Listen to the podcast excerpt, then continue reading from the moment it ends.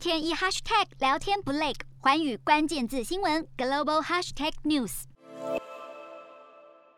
新加坡樟宜机场今年五月出现大型感染群之后，就禁止亲友接机。如今睽违五个月的时间，当局终于宣布，十月十九号开始，公众可以进入樟宜机场接机，但必须要提供相关行程证明。每组旅客也只能有一名接机者。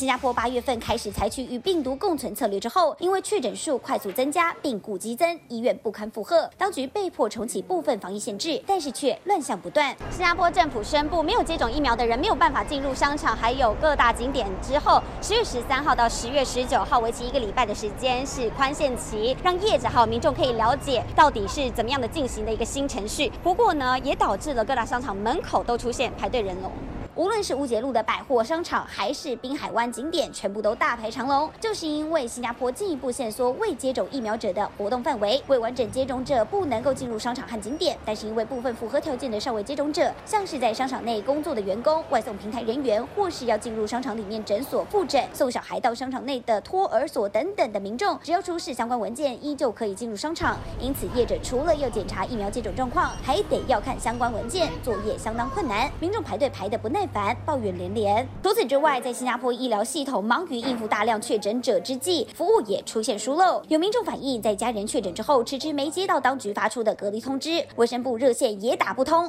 还有人到了社区照护设施等了好几个小时，才终于进入隔离房间。尽管新加坡完整接种疫苗的民众已经超过百分之八十四，但为了因应 Delta 变异株而导致的大量确诊，新加坡十月二十二号开始再度提供每户十个免费的抗原快筛试剂，鼓励民众定期自我检。测设计清零之后的新加坡，走的每一步都小心谨慎，也成为其他还在采取清零策略国家的珍贵借镜。瞄准新南向商机，剖析东南亚发展。我是主播叶思敏，每周五晚间九点记得锁定。看见新东协就在环宇新闻 MOD 五零一中加八五凯擘二二二及环宇新闻 YouTube 同步首播。